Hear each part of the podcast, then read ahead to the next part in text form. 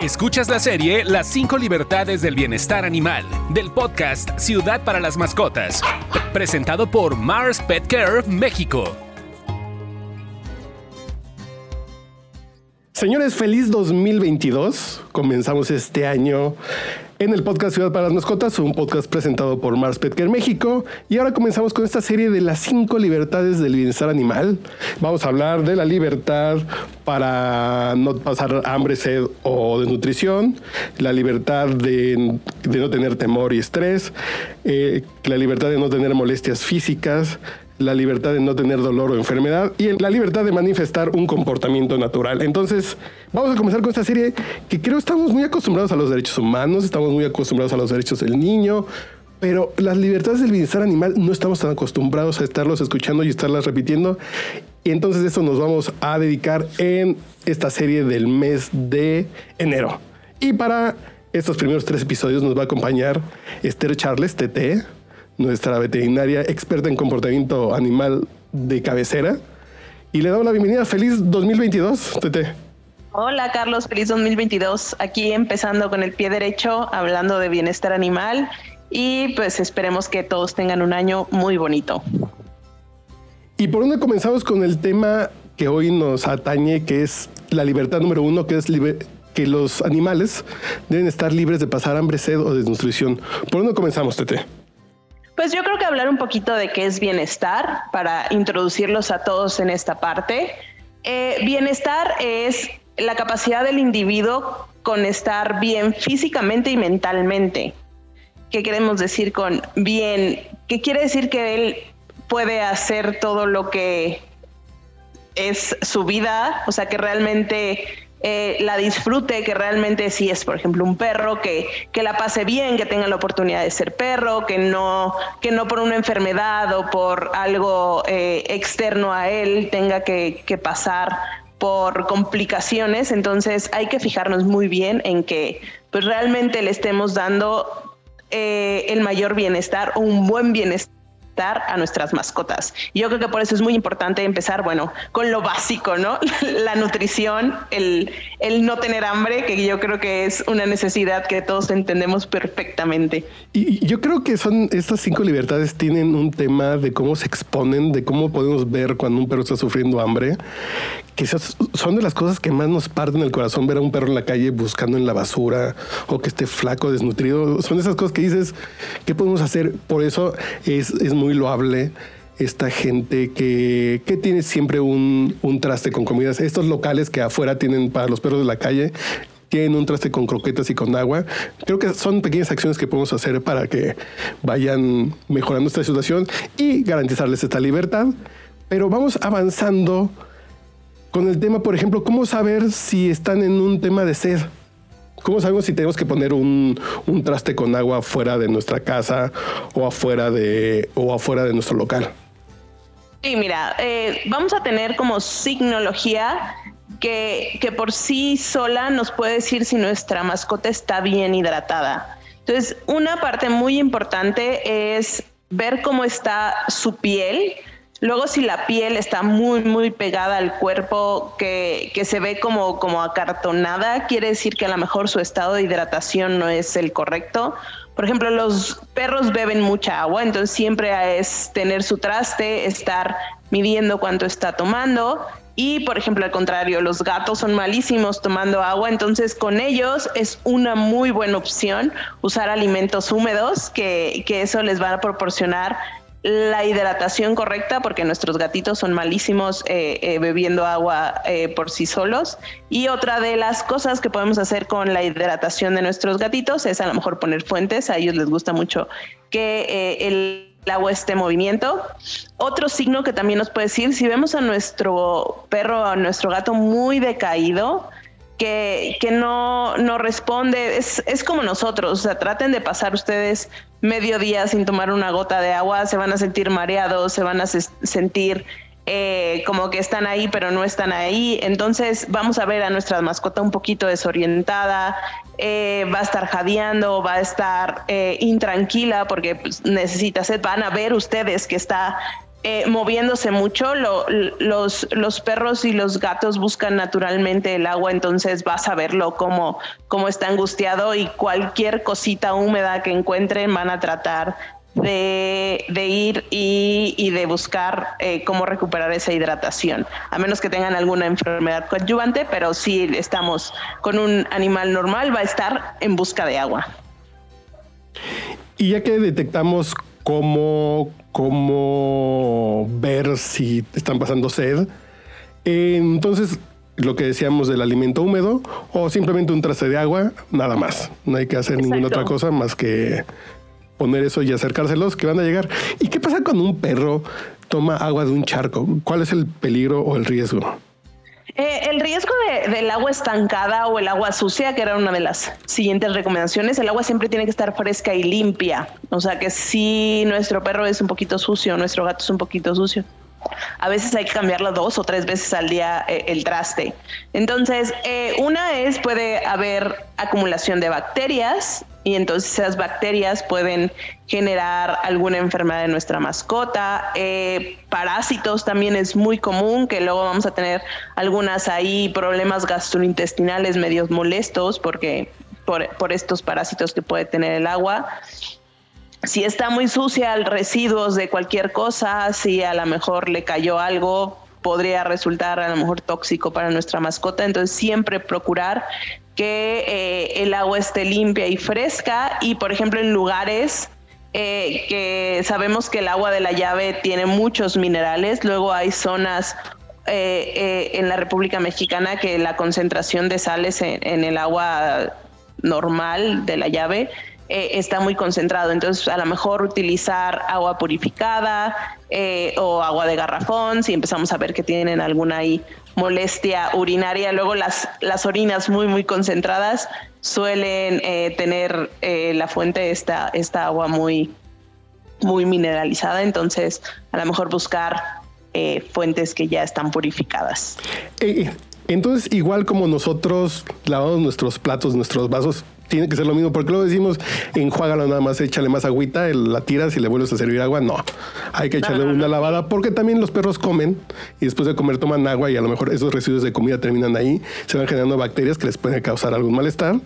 Eh, entonces hay que lavarlos de manera regular, diario, tener una lavada de traste y ponerle agua fresca, porque luego muchas veces así de, pues les dejo el agua 24 horas y mañana los vuelvo a ver, ¿no? Cuando les vuelvo a dar de comer. Exacto. No, hay que cambiarles el agua dos, tres veces.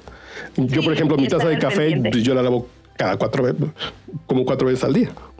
Sí, sí, cada vez que, queremos agua fresca o alguna bebida fresca, pues es eh, lavar nuestro vaso, nuestra taza. Entonces, igual con ellos, tratar de tener siempre el lugar donde tiene el agua o donde tiene el alimento lo más limpio posible. Y después de saber cómo detectar y cómo atender que un perro tenga sed, ¿cómo atendemos el tema de nutrición? Los temas de nutrición, ¿cómo, cómo lo atendemos? Pues primero creo que es diferenciar entre lo que es alimentar y nutrir. Alimentar simplemente es dar algo que los mantenga llenos y nutrir es que realmente tengan lo necesario para hacer todas sus funciones fisiológicas correctamente. No es lo mismo que nosotros eh, nos estemos alimentando de papitas y refresco durante todo el día eh, al final, si tenemos esa dieta constantemente por mucho tiempo, pues vamos a tener un déficit de nutrientes y nos vamos a sentir muy mal.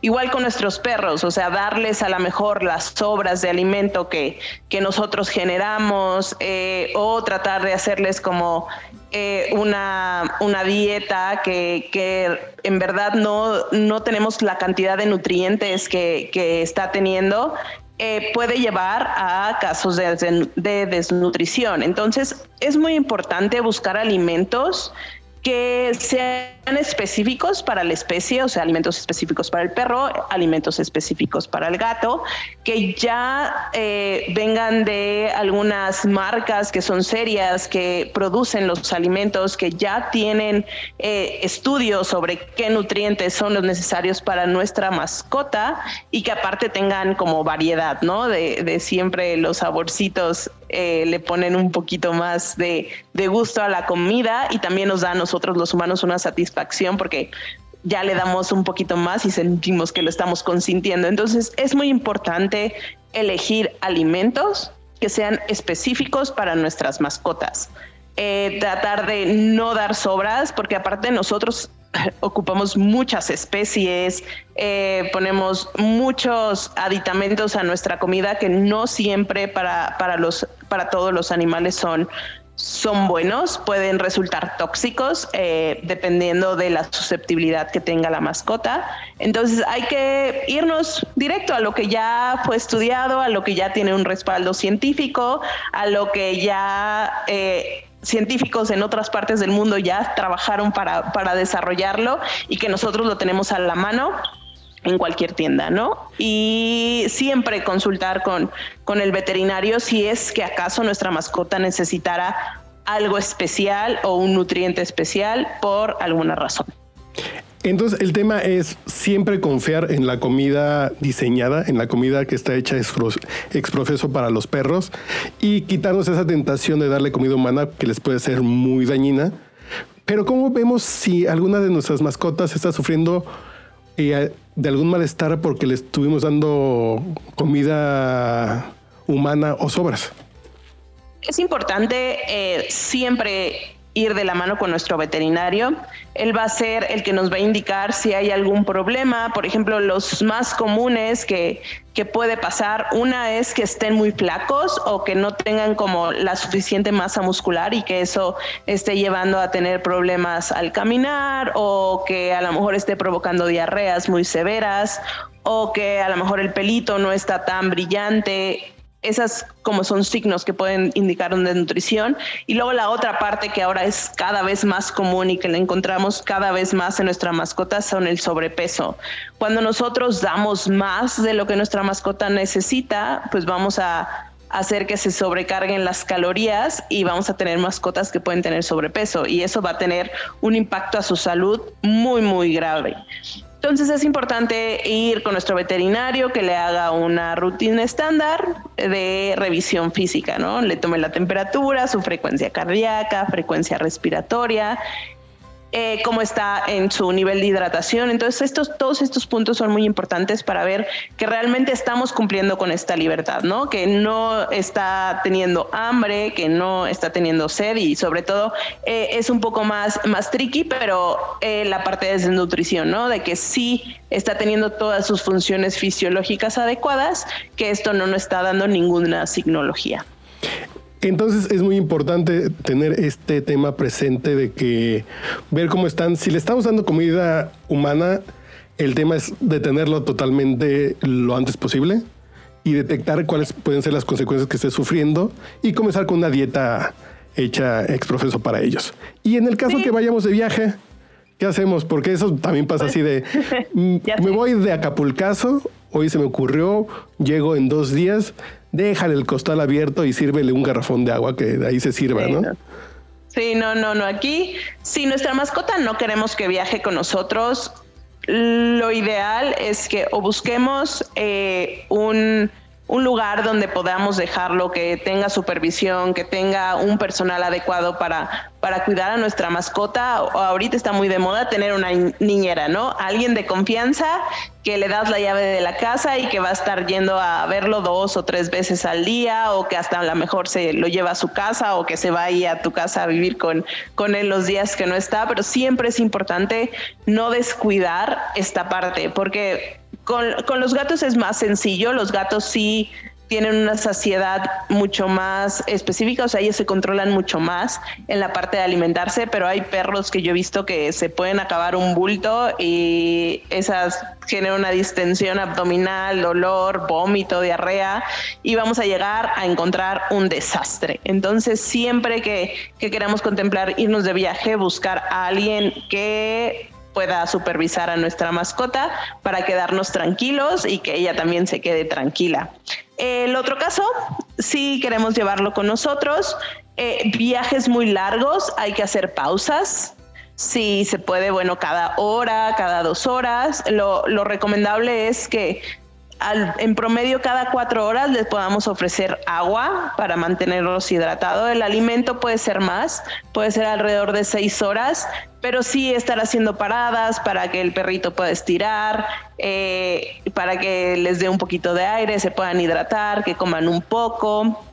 Que puedan hacer pipí y popó si es necesario. Entonces, siempre hacer paradas, siempre contemplar esas paradas en nuestro tiempo de viaje, no ir con prisas. Si van a viajar con su mascota, tratar de que no, no vamos con prisas, tratar de ir haciendo las paradas que son necesarias para, para nuestra mascota y, bueno, siempre tener ahí en el guardadito, así como cuando viajamos con nuestros bebés, eh, tener alimento y agua suficiente como para unas 24 horas por si cualquier cosa pasara y no tuviéramos acceso a ella. Entonces ya revisamos cómo garantizar estas libertades de, las, eh, de los animales, que la libertad número uno es el tema de que sean libres de pasar hambre, sed o desnutrición ya vimos qué darles de comer, cómo saber si están desnutridos o si no están tomando agua suficiente y cómo atenderlos. Y también en el caso de si vamos de viaje. Entonces, Tete, algo que nos haya quedado pendiente de este primer punto de las libertades del bienestar animal.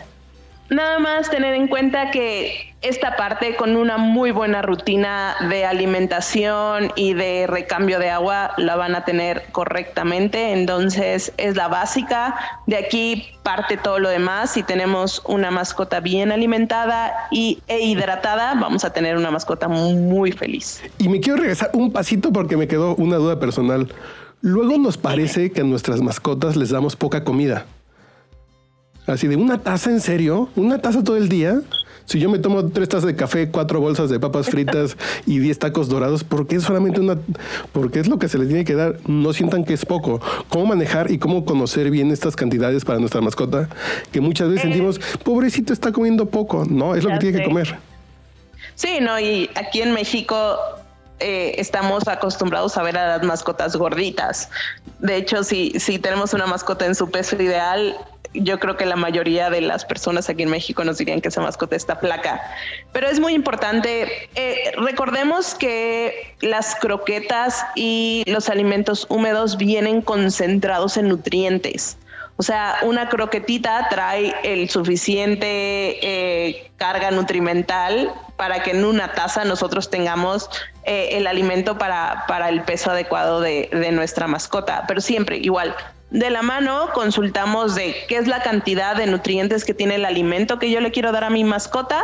Sabemos su peso y, podemos de, de, su peso y su condición corporal calcular eh, su peso ideal y en base a su peso ideal podemos hacer una ración que esa pues la podemos repartir como queramos, podemos o dársela en el plato o dársela de manera interactiva o podemos hacerlo como un mix entre alimento húmedo y alimento seco, o sea, realmente ya cuando sabemos cuál es su contenido calórico o cuánto es lo que necesitan mis mascotas, con eso podemos jugar y hacer muchas recetas y, y modificar eh, cómo le damos la comida para que sea mucho más divertida y también a nosotros se nos quite un poquito el peso de, de encima de que está comiendo muy poquito.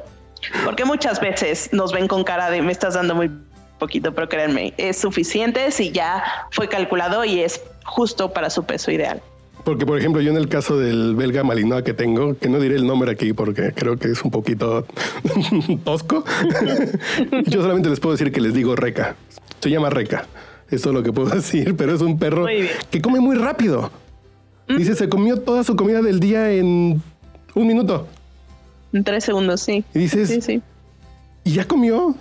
Así de que le hace falta el cafecito, el postre, el cigarrito. Eh, así de, no, ya acabo de comer. un poquito más entretenido. Sí, a lo mejor jugar un poquito más con ella para que dure un poquito más esta experiencia, pero es lo necesario. Entonces, dicho lo anterior, Tete, ya acabamos este primer episodio que creo que aprendimos cosas básicas que a lo mejor no tenemos tan conscientes y puede ser muy útil para el bienestar de nuestras mascotas, que eso es lo que buscamos. Aquí lo que queremos es que estén pendientes eh, de estas libertades que vamos a seguir platicando en el mes de enero para que cualquier animal que conviva con ustedes tenga acceso a ellas y que nosotros tengamos un rol activo para que puedan, para que puedan alcanzarlas y podamos hacer la diferencia. Y cualquier comentario, si nos quieren compartir fotos de sus mascotas comiendo o tomando agua, háganlo con el hashtag Ciudad para las Mascotas en nuestras cuentas de Facebook y de Instagram. Entonces, ya vamos por el primero. Nos faltan cuatro libertades más, Tete. Muy bien, aquí seguiremos. Saludos y nos escuchamos en el próximo episodio.